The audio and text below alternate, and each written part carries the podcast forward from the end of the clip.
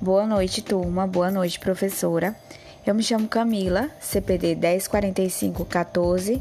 Sou aluna do curso de Direito da Universidade Selma e estarei comentando um pouco com vocês sobre o direito das obrigações.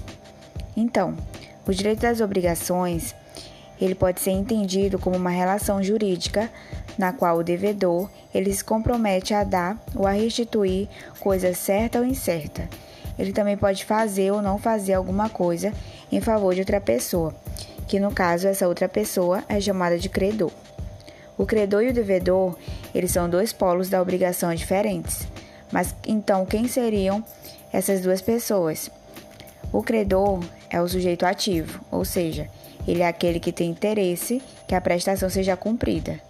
Ele é considerado titular do crédito. Já o devedor, diferente do credor, ele é o sujeito passivo. Ele é aquele que tem o dever de efetuar a prestação. É aquele que é considerado titular do débito.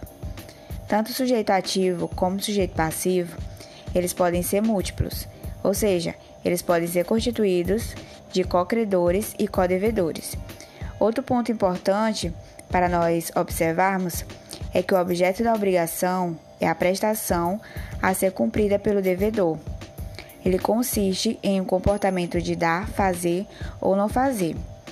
Não existe obrigação permanente. A obrigação ela visa um fim. Uma vez alcançado este fim, então ali ela se encerra.